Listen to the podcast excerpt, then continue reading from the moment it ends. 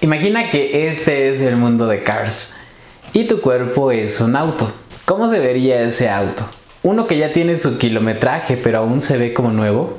Con una lavadita queda bien. Ya necesita hojalatería o pintura. Ya le falla el motor. Lo único que hace es ir en reversa. Más barato saldría cambiarlo o tiene choques y abolladuras por todos lados. Yo soy Sergio Vergara y hoy hablaremos sobre un tema muy importante, cuerpo. Es una obviedad que todos y todas tenemos un cuerpo, pero nunca reparamos en que también es nuestra casa, nuestra armadura, nuestra defensa, nuestro transporte, nuestra carta de presentación ante la sociedad, nuestra fuente de placer. Nuestro cuerpo puede ser un propulsor o un ancla dependiendo de nuestra condición física. Yo soy Cecilia López y el día de hoy vamos a estar hablando de la importancia de la alimentación, la actividad física y también la importancia de dormir y descansar. Acompáñenos a saber cómo cuidar de su cuerpo para poder vivir de más tiempo. A veces no reparamos en la importancia de estos hábitos y tu cuerpo y tu salud física son tus hábitos. Si a las personas allá en casa tienen un tiempo tratando de adoptar mejores hábitos en su alimentación, activación física y sueño y de dejar los malos hábitos en estas mismas áreas, ¿en dónde pueden hacer una cita, Ceci? Nos pueden enviar un mensaje o llamarnos al 2225 34 20 21. También nos pueden enviar mensajes mensajes directos en cualquiera de nuestras redes sociales. Estamos como Crece Terapia Psicológica en TikTok, Instagram, Facebook y LinkedIn y como Terapia de Bolsillo en Spotify y YouTube. No continúen este video sin darle suscribir, activar la campanita en YouTube y también darle seguir en Spotify. Déjenos un comentario, saber desde dónde nos están viendo, si estos capítulos les han aportado de alguna manera y también no se olviden incluirse en nuestro club de lectura que ocurre de lunes a viernes de 7 a 7.30, horario de Puebla, México. También no se olviden visitar nuestras listas de reproducción en donde también van a poder leer con nosotros los libros Hábitos Atómicos de James Clear, La sanación de las cinco heridas de Liz Bourbeau y Este dolor no es mío de Mark Walling para que crezcan con nosotros como personas desde 9 Oriente 1611 en el Centro de Operaciones de Crece Terapia Psicológica, capítulo número 80. Comenzamos.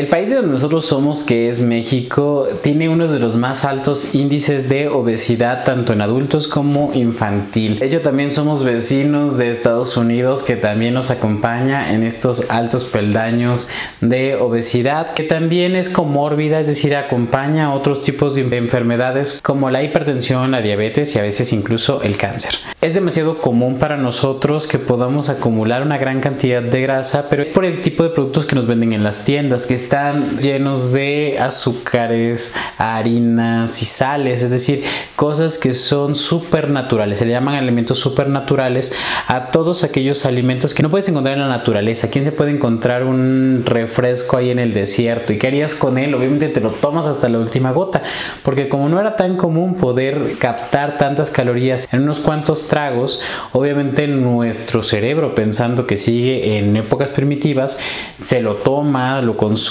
altas grasas también las puede llegar a consumir porque en dado momento, por si hubiera hambruna, el cuerpo acumulaba esta grasa para poderla consumir cuando no hubiera recursos, para épocas de bajas flacas. Y esto es muy importante porque nuestro cuerpo está capacitado para soportar hambrunas, quedar prácticamente en los huesos y seguir vivos, pero no está preparado para la abundancia. ¿Qué pasa cuando hay demasiado que puedes consumir? ¿Qué pasa cuando con solo presionar un botón tienes un mundo de películas frente a ti? ¿Qué pasa cuando ya ni siquiera te dan ganas de dormir porque hay demasiado que ver en la tele? Entonces nuestro mundo actual, como nuestro cuerpo es el resultado de los hábitos, pues obviamente tiene repercusiones. Y así es como la predisposición genética y el ambiente se va complementando. Por ejemplo, si tienes una predisposición del 80% de diabetes y entonces empiezas a consumir muchas calorías, azúcares, harinas, entonces le sumas un 20, 30% y ya llegas al 110% y tienes diabetes, ¿no? Pero quizás solo tienes un 20% de predisposición de que vayas a sufrir algún cáncer, eficiencia pulmonar y tú solo te fumas algunos cigarros de vez en cuando, entonces solo le, aumentas el 20%, eh, tal vez tuviste un 40% de, ya de predisposición a desarrollar esta enfermedad, pero nunca te da nada porque obviamente solo tenías una baja predisposición genética. Entonces nunca sabremos cuánto realmente de predisposición tenemos en cada situación, sin embargo siempre es bueno el hecho de ir alimentando nuestro cuerpo saludablemente y bueno, lo más conscientemente posible, porque obviamente tampoco podemos irnos al extremo y decir ya no consumimos ciertas cosas, Tal vez sí, pero moderadamente. Como bien dices, no podemos conocer toda nuestra predisposición, pero lo que sí puedes es controlar justamente tu ambiente. Entonces, hay al menos tres factores que pueden ayudar muchísimo o deteriorar muchísimo a tu cuerpo. Entre ellos está la alimentación, la activación física y el sueño. Es decir, la alimentación que metemos, o sea, la gasolina que el cuerpo necesita para poder conducirse o para poder reconstruirse. La activación física es decir, si lo dejamos simplemente postrado se va a atrofiar, tenemos que darle movimiento para que haya vida en el cuerpo.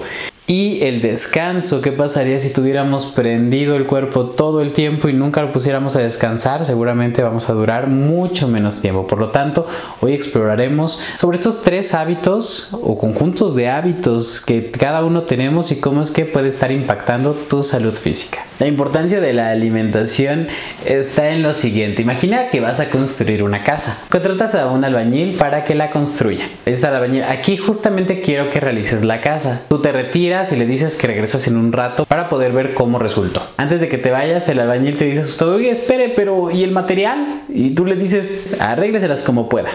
Bueno, pues eso justamente es lo que hacemos a nuestro cuerpo cada vez que no le damos lo que necesita para construir sus huesos, sus músculos y todos los otros tejidos que son necesarios para poder sobrevivir. A partir de ellos se crean nuestras defensas, nuestras células de la sangre, nuestros neurotransmisores que permiten experimentar algunas emociones y procesar las experiencias de la vida. Es decir, es necesario poderle dar los ladrillos para que pueda construirse y reconstruirse. Cada 10 o 15 años, según el autor que consulten las personas, nosotros cambiamos nuestro cuerpo hasta la última célula. Es decir, la última célula de tus huesos ya se cambió por una que pueda hacer mejor la función todos y todas estamos sujetos a la ley de la entropía que dicta que todos los sistemas, como nuestro cuerpo es un sistema, pierden energía y tienden a morir, es decir, a que se acabe la energía y quedemos fríos.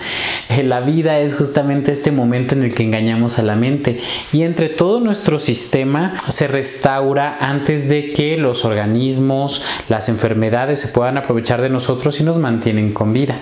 Por lo tanto, el hecho de poderle dar a nuestro cuerpo cada una de las cosas que necesita para poder reponer aquello que ya no sirve, aquello que necesita sanarse o construirse, entonces es como vamos a poder tener una buena calidad de vida. Vamos a hablar sobre algunos elementos de la comida que algunos tal vez ya estén familiarizados, lo vamos a poner de formas bastante simples. Entre ellos están las proteínas, los carbohidratos, las grasas, ciertos grupos alimentarios que tenemos que moderar o consumir con más regularidad para beneficiar nuestra ¿Cuál es el primero de estos grupos de alimentos, Ceci? El primer grupo son las proteínas. Estos nos ayudan en la formación de los músculos, por lo que su ingesta pues debe ser mayor para las personas que se ejercitan y se requiere mayor energía para el proceso de digestión de estos alimentos, por lo que se recomienda también pocas cantidades para aquellas personas que sufren de insuficiencia renal, por ejemplo. Siempre debe de estar presente en nuestros platos, pero en cantidades moderadas, dependiendo de lo que necesita su cuerpo. Para esto sí es necesario que vayan con un nutriólogo o una nutrióloga para que les diga exactamente cuántos gramos de proteína necesitan. Son importantes, pero siempre y cuando las consumamos en la cantidad que necesitamos. Puede ser 100, 150 gramos de proteína, dependiendo de tus requerimientos. Las encontramos en, pues en todas las carnes, ya sea pollo, pescado, res, también en algunos embutidos y huevos, también en algunas leguminosas, por ejemplo, como frijoles, alubias y lentejas. Pero sí es importante que acudan a un especialista para que les pueda decir cuál es la cantidad que realmente necesitan. El siguiente grupo son los carbohidratos. Los conocemos o los hemos consumido mucho a través de los cereales y todo lo que se hace con ellos como el pan. Entre ellos están el maíz, la avena y el arroz que aunque también lo incluimos con mucha regularidad en nuestros platos, también tienen que ser moderados. Los carbohidratos dan energía al cuerpo, por lo tanto son bastante buenos. Sin embargo, el exceso de energía que nos den estos carbohidratos se van a transformar en otras cosas en nuestro cuerpo para poderse acumular en forma de grasa. Por lo que regularmente los especialistas recomiendan unas cuantas porciones de este grupo alimenticio. Por eso es importante asesorarse de un experto. El tercer grupo y muy importante son los vegetales. Si hiciste cara, bandera roja porque son muy indispensables. Necesitamos todos esos nutrientes en nuestro cuerpo. Entonces, así como vas a procurar que haya proteína en tu plato, carbohidratos, también debes consumir distintos vegetales para que puedas tener pues todos los nutrientes que requieres y seas productivo en tu día. Entonces es importante incluir ensaladas, también las frutas, entre cada comida tomar una colación es muy importante para mejorar tu digestión. Los beneficios son muy importantes, por ejemplo, proporcionan hidratación al cuerpo, te proporcionan fibra, algunos minerales que necesitas para que tu cuerpo se regenere y requiera todo aquello que necesita para funcionar bien. Las azúcares son un carbohidrato en el que tenemos que poner especial atención. Viene de manera natural en algunas frutas y se le denomina fructuosa, en la leche se le conoce como lactosa, pero actualmente se añaden a muchos productos de una manera artificial. Las azúcares son muy valoradas por nuestros cuerpos ya que aportan una gran cantidad de energía de una manera muy rápida, en cantidades de comida muy chiquitas. Entonces para nuestro cuerpo que está acostumbrado a la escasez, por eso es que los azúcares que consumimos, como el que le echamos al café, es un alimento súper natural, una azúcar refinada. De todo el azúcar que no se consume, todo ese exceso de energía que no se consume se va a transformar en forma de grasa en tu cuerpo. Además, no hay que olvidar que el azúcar que ya no puede ser procesada por tu cuerpo puede causar diferentes tipos de diabetes. El azúcar no es tan fácil de conseguir en la naturaleza, por lo tanto nuestro cuerpo no está preparado para su consumo excesivo. Si vives en una familia en la que todos los días toman refresco, por ejemplo, es tal vez un buen momento para reconsiderar este hábito porque están agregando en su cuerpo una cantidad de azúcar que a veces incluso dejan que las personas puedan dormir, a veces también se relaciona con la descalcificación de los huesos al mismo tiempo que se han estado investigando cada vez más su relación con la depresión y la ansiedad. Es un grupo de carbohidratos que tienen que mantener en un consumo mínimo. El otro grupo de alimentos son las sales, que son de origen mineral, a pesar de que sí necesitamos para que nuestro cuerpo funcione, también hay que moderar la cantidad porque los riñones son los que ayudan a procesar este alimento y cuando ya no puede procesarlo todo, entonces lo envía a la sangre y de ahí surge la presión arterial. Entonces es importante que solo se consuma lo que el cuerpo necesita y cuidemos en no consumir tantos alimentos que tienen exceso de sales, de sodio. Las grasas son un tipo de alimento, es una palabra que en realidad utilizamos para clasificar a muchos lípidos. Es muy necesario también para nuestro cuerpo. Nuestro cuerpo funciona a través de grasas. Las grasas son muy ricas también, son muy valoradas por nuestro cuerpo porque nos ayuda, por ejemplo, en el cerebro. Es uno de los órganos que funciona a partir de la grasa, pero que también en exceso es muy dañina para nuestros cuerpos. Se puede acumular en diferentes partes, en especial aquellas que están muy procesadas, es decir, que se queman y se queman y se queman. El resultado del fuego con la grasa causan cambios químicos sobre esta misma grasa que se vuelve mucho más densa y más difícil de procesar para el cuerpo. Se puede acumular en las venas y las arterias y causar algunos problemas cardiovasculares, pero también incluso puede acumularse en algunos órganos como en el caso del hígado graso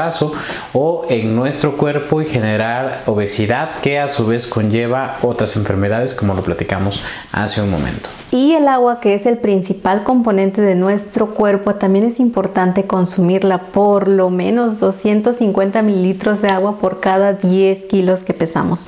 Entonces ya pueden hacer sus cálculos que nos brinda grandes beneficios. Nos permite absorber los nutrientes esenciales, lubricar las articulaciones y eliminar toxinas. También nos facilita el riego sanguíneo y mejora nuestras funciones digestivas. Así que consuman muchísima agua. Hay algunos suplementos que son bastante recomendados, en especial si tu consumo, por la razón que sea, por un tema económico, por un tema de tiempo, por cualquier cosa o médico, una condición médica que te impida procesar de cierta manera algún alimento o que te impida consumir un tipo de alimento, por ejemplo las proteínas que las con insuficiencia renal les dan suplementos para poder consumir un mínimo de proteínas pero que no dañen más sus riñones. En esos casos es que se utilizan los suplementos, pero de manera general lo más recomendable es que consuman todas las vitaminas y los minerales a través de los alimentos cocinados,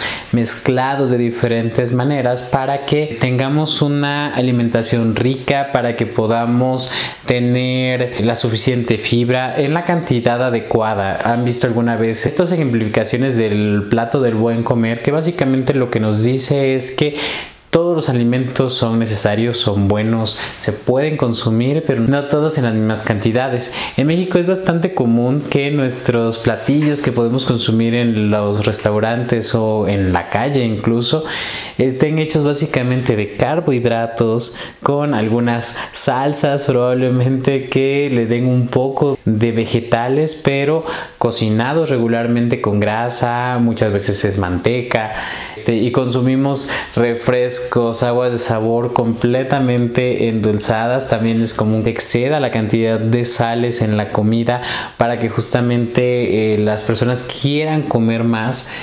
Eso es a lo que estamos habituados y justamente tiene diferentes efectos en nuestro organismo. Es difícil cambiar nuestros estilos alimenticios y es importante hacerlo en compañía de profesionales. Si tienen a alguien en casa ya un tiempo queriendo mejorar sus hábitos alimenticios, el nutriólogo te puede decir qué consumir, pero para adoptar buenos hábitos necesitas el acompañamiento de un psicólogo, psicóloga o psicoterapeuta y si quieren que nosotros les ayudemos para lograr esos objetivos, en donde pueden hacer una cita, Ceci. Nos pueden enviar mensaje o llamarnos al 2225 34 20 21. También nos pueden enviar mensajes directos en cualquiera de nuestras redes sociales. Estamos como Crece Terapia Psicológica en Instagram, TikTok, Facebook, LinkedIn y como Terapia de Bolsillo en Spotify y YouTube. Y no continúes este video sin suscribirte y dejar algún comentario para que podamos llegar a más personas. Nuestro cuerpo es bastante comodino. Por eso, como decíamos al principio, se basa en la ley del mínimo esfuerzo. Es decir, nuestro cuerpo, imagínate que le digas, vamos salir a correr y en realidad hay una parte de ustedes que se llama flojera que de alguna manera se activa como ¿para qué salimos? Si aquí tenemos todo, está el refri con comida, hay una televisión con miles de contenidos, tenemos todo al alcance de la mano, agua potable, alimentos, entonces ¿a qué salimos? Si no hay un a qué salir, el cuerpo podría quedarse perfectamente postrado, consumiendo alimentos y creciendo, por supuesto. Si no hubiera nada que se lo impidiera, sencillamente no haríamos nada, honestamente. Por lo que la activación física es algo que tenemos que incluir en nuestra vida. Es un hábito que como la mayoría de los hábitos buenos no es satisfactorio cuando se están haciendo, pero tienen beneficios a largo plazo que son muy placenteros. A diferencia de los malos hábitos que se sienten bien de manera inmediata, pero causan grandes consecuencias a largo plazo. Entonces sabemos que no todas las personas se sienten capacitadas o, son capaces de automotivarse lo suficiente como para incluir la actividad física en su día a día, diciendo que es algo muy difícil, entonces tenemos que hacerlo fácil. Y eso quiere decir que tienes que adaptar tu estilo de vida, tu actividad física, aquello que más se te facilite. Entonces vamos a hablar sobre el tipo de impacto que pueden tener estas actividades y cómo podemos empezar a meterlas en nuestra vida, cuáles es el primer nivel? El primer nivel son las actividades de bajo impacto y estas actividades se recomienda para aquellas personas que tal vez no han hecho ejercicio ya por un largo tiempo, para las personas que están embarazadas, adultos mayores. Eh, son actividades como más de la rutina diaria, por ejemplo, pueden salir a caminar, también pueden nadar, hacer algunos ejercicios básicos de yoga, estiramiento, tai chi, muchas otras actividades como hasta puede ser jugar con niños. También pueden hacer cardio de bajo impacto, es decir, algunos movimientos repetitivos sin que tengan que hacer grandes esfuerzos. Entonces es importante que puedan empezar a incluir en su rutina y en sus actividades conscientemente, porque si no se vuelve un deseo el decir, ay, sí, algún día, mañana voy a hacer ejercicio, ¿no? Pero si no lo anotaste en tu agenda y no dijiste a qué hora lo vas a hacer, es muy probable que no lo hagas. Entonces es importante ya considerar ese tiempo que es para ti y que puedas hacer esta actividad.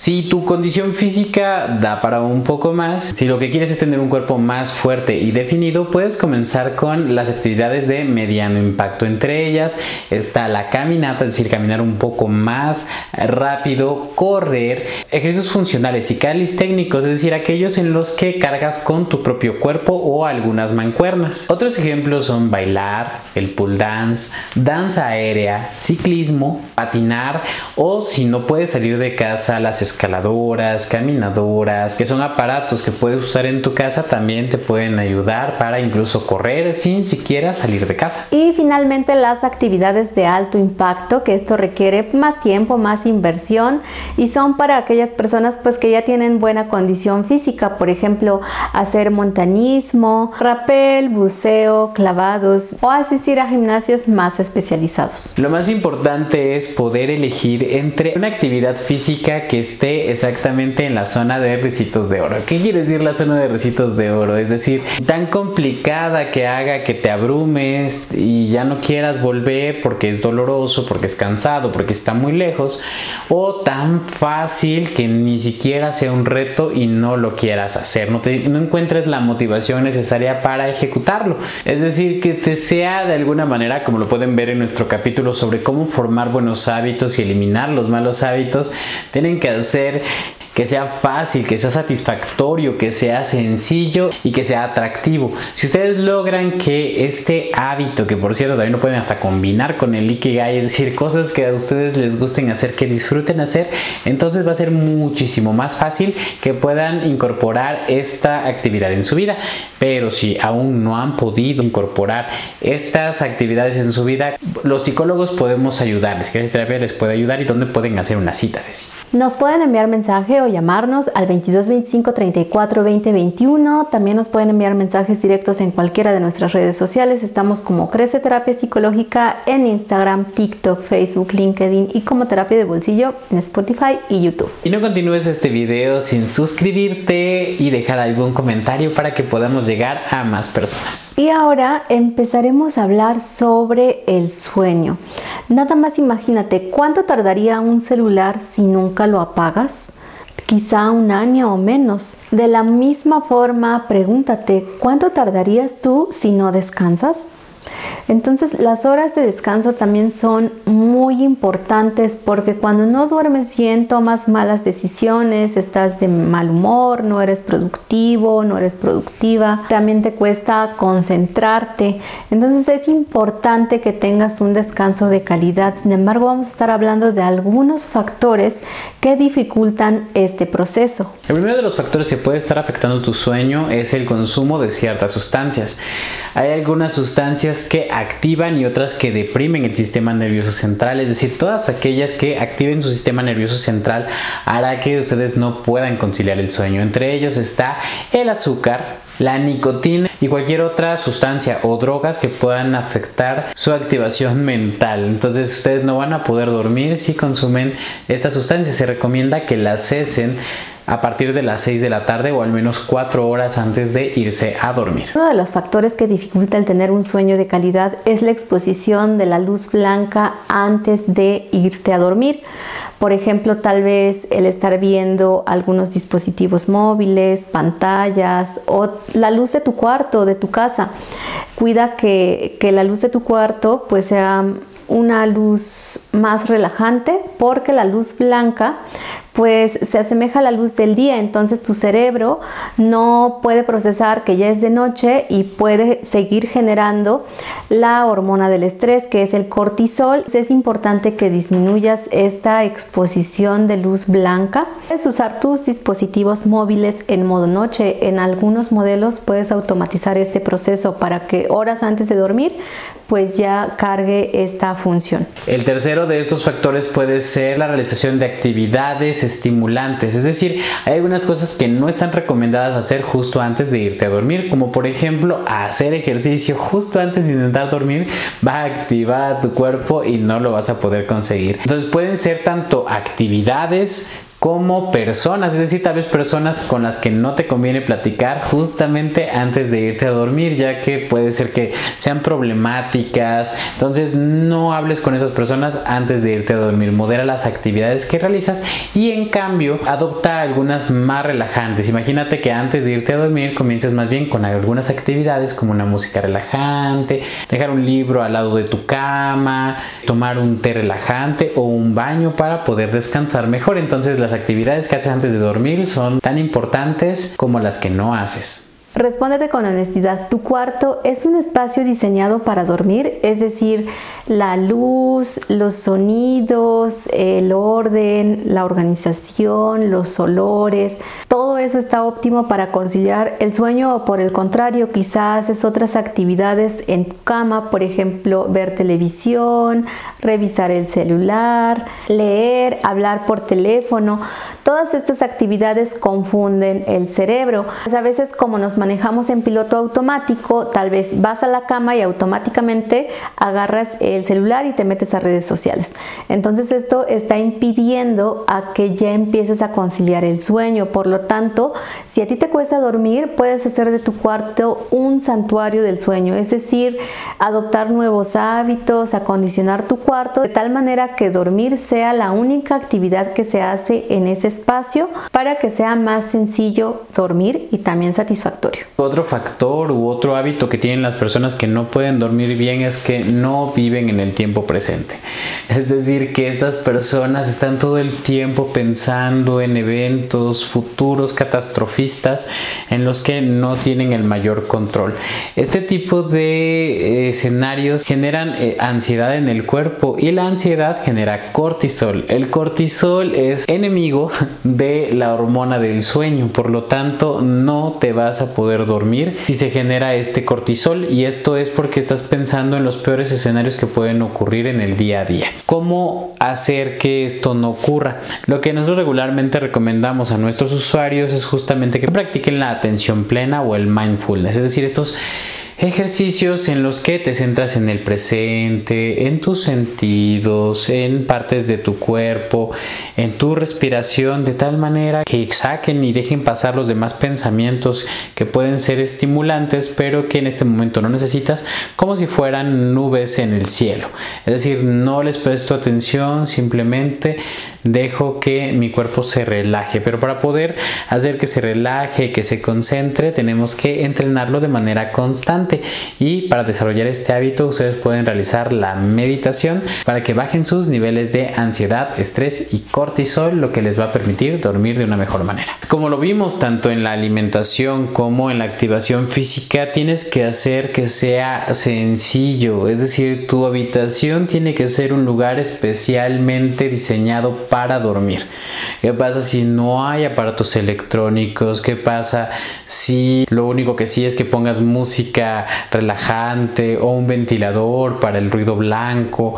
si dejaste ese libro, si pusiste cortinas que bloquean la luz, si tienes una rutina en el que te vas a dormir siempre a la misma hora, si evitas a las personas y a las sustancias conflictivas con tu cuerpo para poder dormir, entonces dormir será algo mucho más sencillo. Pero si las personas que están allá en casa dicen, no, tengo mucho tiempo sin poder dormir, entonces sería cuestión de atacar la causa raíz. Si es esta preocupación y tú quieres poder resolverla, entonces ¿dónde pueden hacer una cita con nosotros, ¿sí? Pueden llamarnos o enviarnos un WhatsApp al 22 25 34 20 21. También nos pueden enviar mensajes directos en cualquiera de nuestras redes sociales. Estamos como Crece Terapia Psicológica en Instagram, TikTok, Facebook, LinkedIn y como Terapia de Bolsillo en Spotify y YouTube. Cuida de tu cuerpo y sigue acompañándonos en estos capítulos en los que hablamos de tu bienestar general. Gracias por acompañarnos en Terapia de Bolsillo. Este es nuestro capítulo número 80 y estamos transmitiendo desde Nuevo Oriente 1611 en la bella ciudad de Puebla. Muchísimas gracias por acompañarnos y dejarnos sus comentarios. Hasta la próxima.